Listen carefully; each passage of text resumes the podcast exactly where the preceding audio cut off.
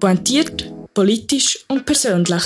Nebelspalterinnen. Der Podcast mit der Maria Rahel Gano und der Camilote.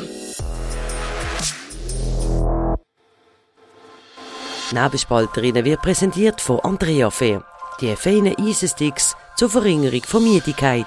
Erhältlich in den Apotheken, Drogerien oder online unter andreafair.ch. Das ist Nebelspalterinnen Spezial direkt nach den Bundesratswahlen aus Bern. Und heute bei uns zu Gast ist der Politologe Claude Lochon. Er zählt zu den erfahrensten Politikwissenschaftlern und, ist, und Analysten in der Schweiz. Zudem ist er der Gründer vom Forschungsinstitut GFS Bern, wo er bis zu seiner Pensionierung auch Direktor war. Während 30 Jahren hat er Abstimmungen und Wahlen beim SRF begleitet und wird jetzt heute mit uns die Bundesratswahlen analysieren. Claude, herzlich willkommen. Ja, herzlich willkommen bei euch. Du hast angekündigt, dass das deine letzte Bundesratswahl wird sein, die du medial begleitest. Und bist jetzt ein bisschen enttäuscht, dass sie nicht so spektakulär ist ausgefallen, wie vielleicht erwartet oder erhofft? Nein, ich bin eigentlich nicht einmal ein Freund von spektakulären Wahlen. Weil ein Spektakel ist zwar für Medien interessant, es zieht die Leute an, es gibt auch Aufmerksamkeit und es gibt erhöhte emotionale Beteiligung. Aber es lenkt auch ab. Wir wählen immerhin am heutigen Tag wählen wir die Landesregierung für vier Jahre, sieben Mitglieder und das ist ein spezielles Wahlsystem, das wir haben. Wir haben keinen Ministerpräsidenten, die sieben müssen einigermaßen harmonieren miteinander. Es gibt einen Konsens darüber, wie eine parteipolitische Zusammensetzung ist und die sieben müssen irgendwo sich nachher reinschicken. Sie können das Parlament nicht auflösen lösen. Das Parlament kann sie aber auch nicht absetzen. Also wir haben ein sehr eigentümliches System. Und ich glaube, das ist eigentlich die heutige Botschaft und äh, man muss es an dem messen, nicht am Spektakel. Es war ja eben auch für dich sozusagen die letzte Wahl, gewesen, wo du mit drin warst. Hast du es emotional erlebt, so ein bisschen auf, also auf der persönlichen Ebene? Ja, ich muss sagen, ich bin heute Morgen aufgeregter als üblich. Ähm, äh, 35 musste ich einfach müssen aufstehen und ich habe gewusst, bis ich mich gestern beruhigt habe vor allem, ist es schon morgen am Eis gewesen. Das gibt so vier Stunden Schlaf, das ist gar nicht so wahnsinnig gut für meine, äh, meine momentane Befindlichkeit. Ich bin ja präzise 5.29 von alleine verwacht. Das hat mich dann beruhigt, dass ich dann offensichtlich mich doch noch einigermaßen im Griff habe.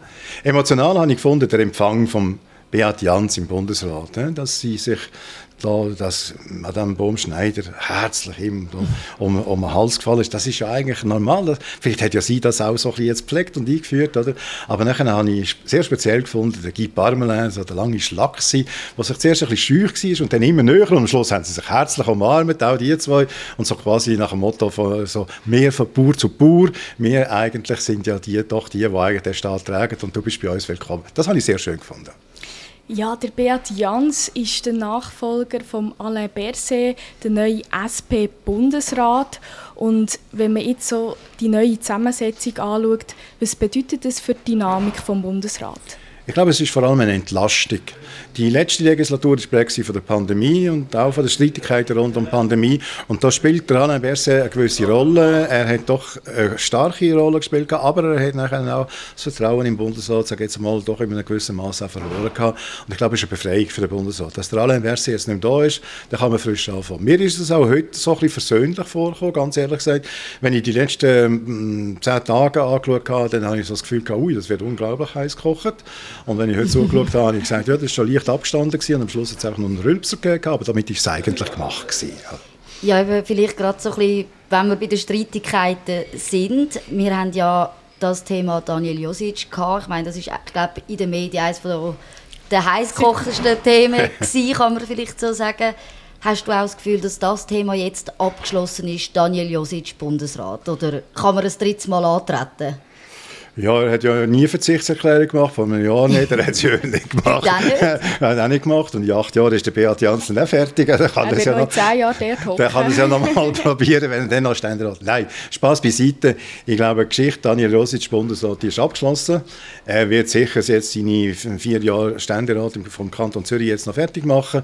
Wenn er das einigermaßen mit seiner Kantonalpartei kann regeln, tritt er ja wahrscheinlich nicht aus. Er hat mehrfach gesagt, ich bin Sozialdemokrat und ich bleibe es auch. Egal, was da gegangen gekommen ist. Seine Alternativen sind nicht wahnsinnig groß, würde zur GLP wechseln, wo er vielleicht politisch noch halberwegs herpassen würde, würde zur GLP wechseln, dann würden da andere im Weg stehen die würden ihn relativ schnell mindestens so weit wegschubsen, wie das in der SP-Fraktion der Fall war.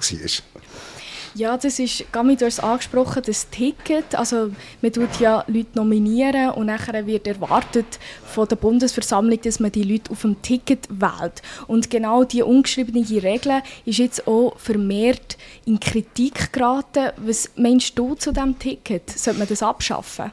Ja, ich bin natürlich prägt von der Bundesratswahl 1993, damals, wo äh, Christiane Brunner nicht gewählt worden ist, man riesige Diskussionen, riesige Aufstände auf der Straße gehabt und Ruth Dreyfus gewählt worden ist. Ich habe anschließend das Buch oder ein Buch mitgeschrieben und habe dann eigentlich neue Regeln versucht zu erfinden für die Bundesratswahl. Ich bin auch der Meinung, sie sind ungenügend gewesen. Jetzt, ob sie heute noch ungenügend sind, die, das Ticket hat man dann noch nicht so kennt. Das ist mehr oder weniger Vorschlagsrecht von den Fraktionen gewesen. Jetzt ist es halberwegs formalisiert mit dem Ticket Ticket kann man sagen, es ist besser geworden. Das Ticket ist meiner Meinung nach ein bisschen ungenügend. Die einen halten sich dran, die anderen halten sich nicht so dran. Doris Leuthard ist auf einem Einer-Ticket gewählt worden, ohne jegliche Alternative. Andere Mal hat es ein Dreier-Ticket gegeben, andere Mal hat es ein Zweier-Ticket gehabt und sind Dritte gewählt worden. Ich glaube, es wäre richtig, es wird vereinheitlicht und geregelt. Ich bin eher für eine Ordnung bei Bundesratswahlen und ich bin eigentlich der Meinung, Fraktionen sind der richtige Ort für quasi Geschäfte vorzubereiten. Es war aber heute schon Tatsache, gewesen, dass gerade eben die Stimmen von Daniel Josic, das sind ja Leute, die nicht das Ticket gewählt haben. Ja, aber also hast du, hast du so ein bisschen, ja, es hat auch ja, sonst, es hat ja. sonst Stimmen gegeben, das ist natürlich so. Aber hast du das Gefühl, das wird in der Bundesversammlung so ein bisschen noch zur Diskussion werden, dass trotzdem 60 Stimmen plus minus da fremd gegangen sind. Ja, es sind ja sogar über 70 Stimmen am ja, Schluss. Also es ist ein beachtlicher Anteil. Äh, wenn ich so ein bisschen, was ich so rausgespürt habe in der ersten Diskussion, es gibt wohl im Ständerat eine starke Bewegung gegen das Ticket. Das ist so ein mhm. Denken vom Nationalrat in Gruppen und Fraktionen und so. Da gibt es eine starke Bewegung. Es würde mich nicht erstaunen, wenn die Hälfte der Ständerat heute Daniel Josic gewählt hätte. Das würde heißen also etwa 25. Die anderen 45, würde ich sagen, der grösste Teil stammt aus der SVP und ein Teil mhm. ist, wo einfach, ja, Herr Blocher hat es mehr oder weniger vorgeschlagen, gehabt, eingeführt gehabt. Es gibt eine Ablehnung dazu, obwohl ja eigentlich das Ticket wegen der SVP eingeführt worden ist. Und der Rest ist so ein bisschen querbeet. He? Aber ob es jetzt wirklich eine, eine, eine Regelung gibt dagegen, der Ständerat kann sein, dass er sagt, entweder wir schaffen es ab, wie der Vorschlag von Herrn Blocher war, oder dass man sagt, man macht es quasi verbindlich, man tut es halt ins äh, Geschäftsreglement oder irgendwie so verbindlich machen, dann müssen sich alle daran halten und dann kann auch, können auch keine Spiele mehr entstehen. Der Wille, dass die Spiele, die unnötige Stress erzeugen, sage ich mhm. jetzt mal, der Wille, dass man das abstellt, der ist relativ verbreitet, meiner Meinung nach, aber ob es eine Lösung dafür gibt, weiß ich nicht. Wie hast du das gedeutet, wo Samira Marti nach dem, nach dem ersten Wahlgang, wo eben der Daniel Josic äh, vor dem, auch vor dem Jon Pult war, vorgegangen ist und eben gesagt hat, ich bitte darum, wählen Sie das Ticket. Hast du das gesehen als eine Nervosität in der SP, dass tatsächlich noch der Coup passieren könnte, Daniel Josic, oder ist es mehr ein Statement gewesen, um das jetzt einfach nochmal klar zu betonen, Ticket ist eine Regel und man soll sich daran halten? Ja, sie war nervös, gewesen, offensichtlich. also sie ist in den in der Gesprächen im Vorfeld, in den Interviews im Vorfeld, ist sie immer sehr gelassen, gewesen, sehr cool und hat eigentlich so ein gutes Ticket, da kann man ja gar nicht dagegen sein. Sie ist also sichtbar nervös gewesen, das würde ich mal klar sagen. Äh, die grösste Angst war wahrscheinlich, dass es zu einer Eskalation kommt. Die 60 mhm. Stimmen für den Josic oder wie viel es sind, die sind ja noch nicht entscheidend gewesen, aber eine Eskalation, die sich hat können entwickeln daraus, das hat wahrscheinlich der SP-Fraktion äh, Angst ausgelöst. Dann haben wir aber nicht gewusst, zum Beispiel die 30 für den André, wer sind das? He? Die 30 ja. es wird es niemand gewesen sein. Nein, Sind es die, die Grünen gewesen? Dann kann man sagen, ja, die, stünden, die haben ja gesagt, zwei SP-Bundesräte sind okay. Dann tun die nachher für den Jans wählen. Der passt auch noch am besten umweltpolitisch zu den Grünen.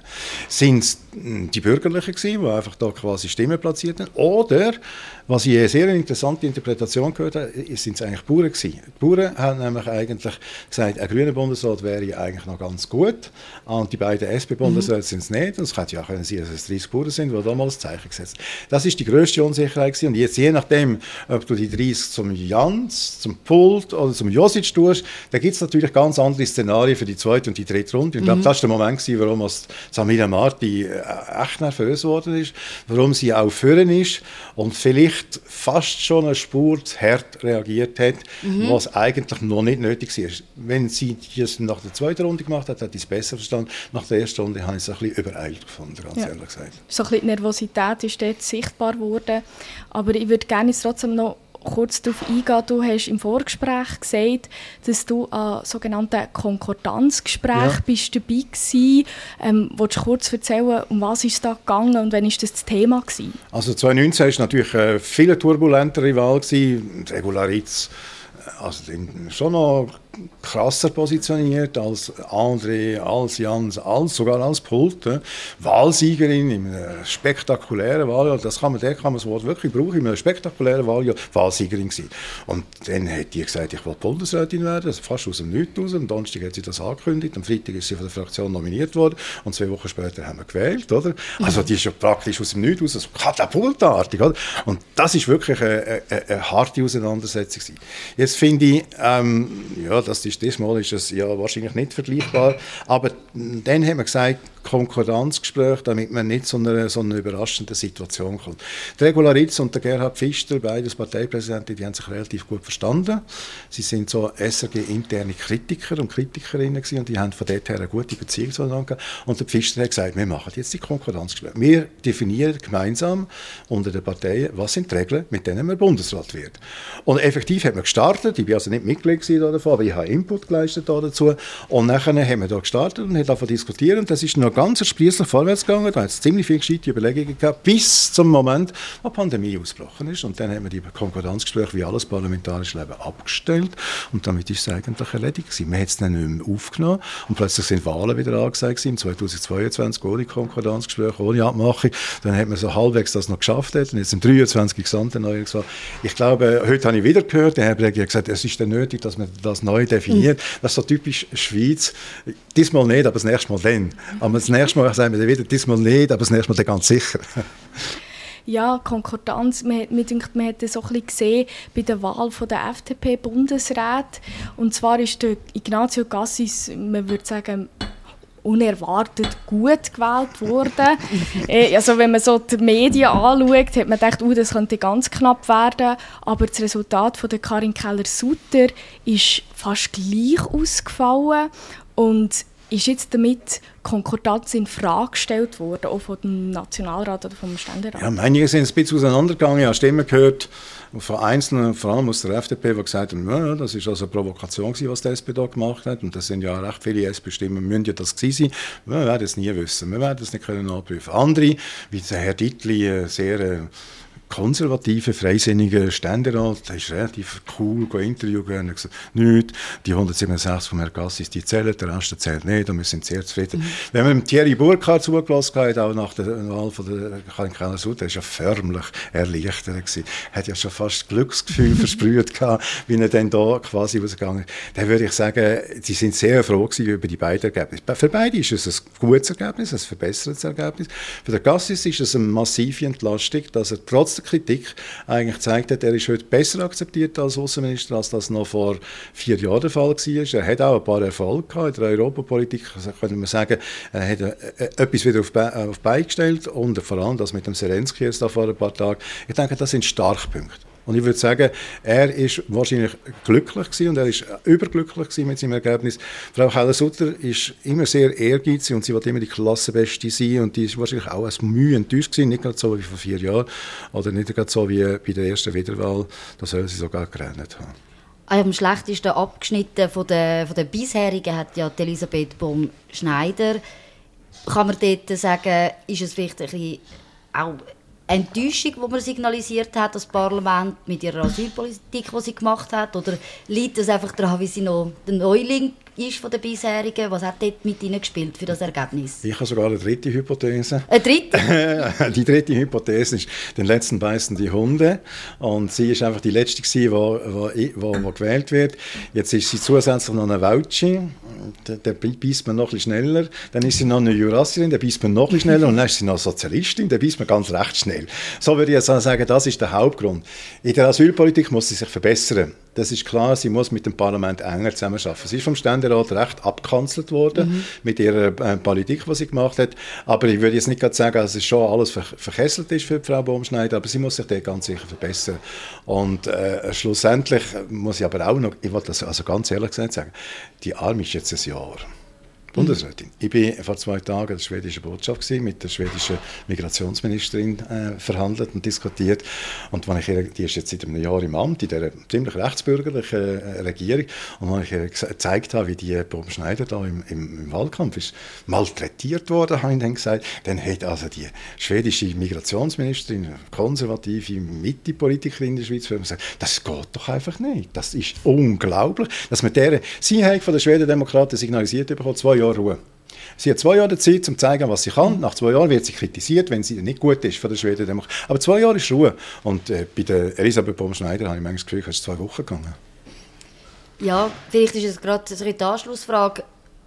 Man, ist es ja wirklich bei uns in dem Fall nicht, dass du eigentlich ab Tag 1 als Bundesrat eben gemessen wirst. Wird das jetzt auch für den Beat Jans gelten? Äh, wenn, wenn die nächsten Abstimmungen anstehen, wo, wo dann sein Departement betreffen, dass das schon der erste Gradmesser ist in der Schweiz. Ja, ja, also es, ist, äh, es gibt einen ruppigen Anfang. Ähm, das fängt ja gerade an, so bei der ersten Abstimmung, oder? Da ist der Beat Jans wahrscheinlich eins ist er dagegen und eins ist er heimlich dafür. Aber er muss dann zweimal die Position vom Bundesrat vertreten, also zweimal dagegen sein. Dann kommt aber der ganz hohe, der ganz hohe BVG, da ist er von der Partei, seine Partei wird gegen ihn sein, er muss als erstes mal gegen seine Partei antreten. Mhm. Das ist schwierig. Beat Jans ist ein erfahrener Nationalrat, ist ein erfahrener Politiker und er ist auch Regierungsrat er ist Regierungspräsident. Ich traue ihm zu, dass er das besser meistert, als das vielleicht bei der Frau Baumschneider war. Weil ich denke, ein Unterschied bringt der Beat Jans mit. Er hat sehr viel etablierte Netzwerke. Und vielleicht hat die arme Frau Baumschneider zu wenig Netzwerk für im Bundesrat können es bestehen, wenn es hart auf hart kommt. Also Leute, die, oder Organisationen, die ihr helfen, das glaube ich, wird beim Beat Jans besser der Fall sein und der wird besser können mit dem umgehen. Ich gehe nicht davon aus, dass der Beat Jans nach sechs Monaten als Loser da steht. Selbst wenn er mal verliert etwas noch, wo vielleicht ein bisschen untergegangen ist oder gerne untergeht bei den Bundesratswahlen. Und zwar hat man nicht nur einen neuen Bundesrat gewählt, sondern auch einen neuen Bundeskanzler. Und das ist eigentlich auch sehr eine wichtige Wahl. Und zwar ist es eigentlich ein Kopf-an-Kopf-Rennen zwischen Viktor Rossi und ähm, Lüchinger. Lüchinger, genau, ja. von der SVP und der Rossi ist von der GLP und der Rossi hat das Rennen gemacht. Was bedeutet das jetzt für, für die GLP? Ja. Die haben jetzt einen Bundeskanzler, aber äh, kann nie mehr das Thema, dass sie Bundesrat wird. einen halben Bundesrat. Ja. Oder einen Trostpreis. Ja, das können wir nachher noch noch Aber ich glaube, ich würde sagen, halber Bundesrat. Und wenn man dann einen Bundesrat verlangt, hätte man dann anderthalb Bundesrat und dann bei einer 8 bis 10 Prozent Partei, wo also 14, 15 Prozent Parteien noch, noch, nicht so hoch sind, dann würde ich sagen, das wird sehr schwierig. Das heißt, für GLP heißt das faktisch acht Jahre kein Bundesrat. Das ist, das ist die die harte Wahrheit, die du jetzt sagst, acht Jahre können, sie müssen einen Mega-Wahlsieg machen. Mega-Wahlsieg oder den, den Victor Rossi zurückziehen. Das kann man natürlich jederzeit nach vier Jahren, aber sonst geht es nicht. Also, das ist für die GLP eine Genugtuung, das ist eine gewisse Anerkennung, nachdem sie ihre Wahlzeit auch nicht ganz erreicht haben, aber es ist auch eine Blockade. Die Grünen haben viel höher gepokert, die haben einfach gesagt, ja, wir verzichten darauf, weil für die Grünen ist es ein Trost, wäre es ein Trostpreis mhm. gewesen. Obwohl, sage jetzt in Klammern, der Gerhard André mit als Digitalisierungsspezialist, der hätte mir jetzt noch gut als Bundeskanzler können vorstellen Viel besser mhm. als als Außenminister, ganz ehrlich gesagt. Aber der hätte ich mir gut können vorstellen Aber die Grünen haben anders pokert und aufs Risiko doppelt oder nichts. Und jetzt ist es halt nichts. Und das ist jetzt eindeutig so. Alle anderen Parteien waren sehr interessant. Gewesen. Zuerst hat es geheißen, ja, die Mitte-Partei hätte hier sehr ausgewiesene Kandidaten. Wir mhm. im Tagesanzeiger schon von Peter Meyerhans geredet, oder? Also den Preis überwachen.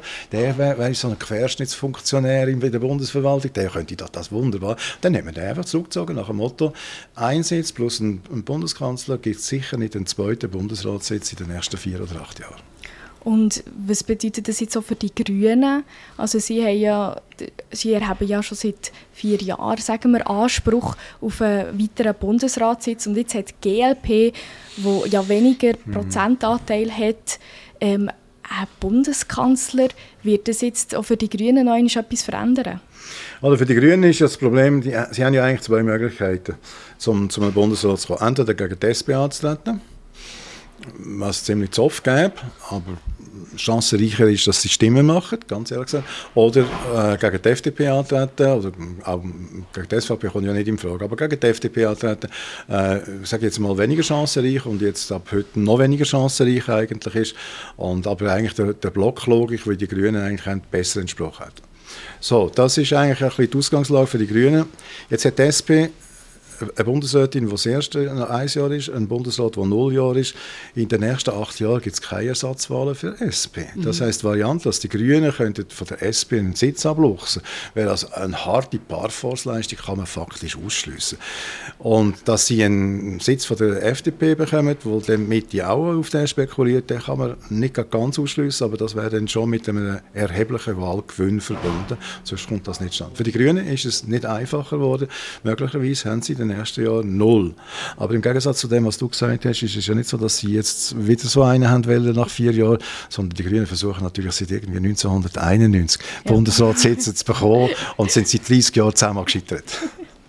Ja, aber jetzt eben sagst du, die nächsten acht Jahre eben wird es bei der SP keinen Wechsel geben, oder? Also die, die, die Angriffsmöglichkeit ist weg.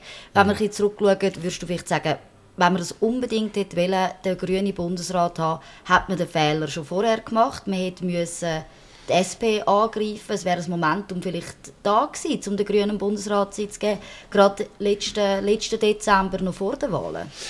Ja, ich würde sagen, wenn bei der, vor der Wahl äh, ist ja das auch diskutiert worden. Mhm. Walter Sagletti hat das nie ausgeschlossen. Er hat das sogar explizit als äh, eine von den Möglichkeiten gehabt. Ich denke, wenn die SP bei den Nationalratswahlen verloren und die Grünen gewonnen hätten, wäre das passiert was du sagst. Mhm. Dann wären die zwei nicht gerade auf Augenhöhe, aber so halb Augenhöhe wären sie eigentlich gewesen. Jetzt ist es genau umgekehrt gewesen. Die SP hat zugelegt, die Grünen haben verloren, und zwar zünftig verloren. Das hat, macht irgendwie gar keinen Sinn so quasi sagen, zwei auf Augenhöhe, zwei halbwegs identische Parteien, die könnten sich doch jetzt einfach arrangieren und das teilen. Das wäre noch so linkssolidarisch. Mhm. Nein, ich glaube, das ist einfach mit diesen Wahlen ausgeschlossen gewesen. Und die Grünen haben halt ihren Anspruch an sich selber extrem hoch formuliert gehabt. Sie sind in 22 von 23 kantonalen Wahlen sind sie Wahlsieger gewesen und haben sich eigentlich schon als mehr oder weniger abgefeiert als Sieger und haben da von 13 plus geredet. Sie haben vergessen, dass Mitte und äh, die CVP und BDP fusioniert funktioniert haben und sie überholt haben. Sie haben alle die, die Faktoren eigentlich nicht richtig eingestellt. Und dann ist die Erwartungshaltung so hoch gewesen, dass auch das zweitbeste Ergebnis eigentlich ein Verliererergebnis ist. Und das kannst du einfach nicht antreten. Also die häufigst gehörteste Variante, warum die Grünen keinen Sitz bekommen, ist die eine, entweder ist sie ideologisch begründet gewesen, oder dann ist sie nach einer Wahlniederlage, musst jetzt nicht einfach wählen, gehen, einen Bundesratssitz verlangen und schon gar nicht gegen eine Partei, die doch immerhin also noch, auch noch einiges größer ist. Ja, vielleicht gerade, wenn wir so noch zu den Extremen gehen, es hat auch im Vorfeld ja die Diskussion mit der JUSO gegeben, ja, ja. dass sie natürlich gesagt haben, äh, gut, das ist ja der JUSO-Stil natürlich, aber sogar die SP aufgefordert hat, in die Opposition zu gehen, wenn es nicht eine Machtverschiebung gibt. Hat das überhaupt Chancen, dass wir eben von dem System, das wir haben, abkommen, dass irgendwann mal wirklich eine Partei sagt, wir wollen nicht mehr im Bundesrat vertreten sein, wir gehen in die Opposition, oder ja, Eben ja. das können ignorieren. Ich habe äh, 1983 miterlebt, wie äh, Nichtwahl von der Lydia Nochtenhagen, die Wahl von Otto Stich und dann die Protestbewegung, mhm. wo man dann gesagt hat, also dann gehen wir raus. Hm, der Parteipräsident Helmut Hubach hat rauswählen. Also das war nicht der Juso, das war der mhm. altehrwürdige Parteipräsident. Wir gehen raus. Und dann ist ein richtiger Aufstand gekommen aus der Parteibasis selber, wo gesagt hat, nein, wir gehen nicht raus. Das ist eine Niederlage, aber wir können mit dem umgehen. Wir, wir wollen eine Regierungspartei sein und wir haben einen Gestaltungsanspruch in dem Land. Und ich glaube, wenn die Juso ernster genommen worden wäre, wäre genau genau das Gleiche passiert. Also wenn man mhm. darüber abgestimmt hat, wäre das noch viel deutlicher gewesen, weil heute ist die SP eigentlich nicht unzufrieden mit ihrer Position in dem System. Sie hat vieles auch erreicht für sich und sie ist nicht einfach unzufrieden und die Unzufriedenheit ist jetzt vielleicht bei der Juso, weil sie hat noch so sehr in diesen Macht Kategorien und dann vor allem in moralischen Machtkategorien denkt. Und dann ist es einfach amoralisch mit den Bürgerlichen, die total das Gegenteil wollen. Die Bürgis, wie sie ja sagen. Es ist ja amoralisch, mit denen eigentlich zu paktieren und sich vor allem vorzuführen. Und für die Juso sind natürlich ist die SP heute vorgeführt worden oder Rot-Grün ist vorgeführt worden. Aber ich glaube, das ist jenseits von eigentlich real überhaupt diskutierbar.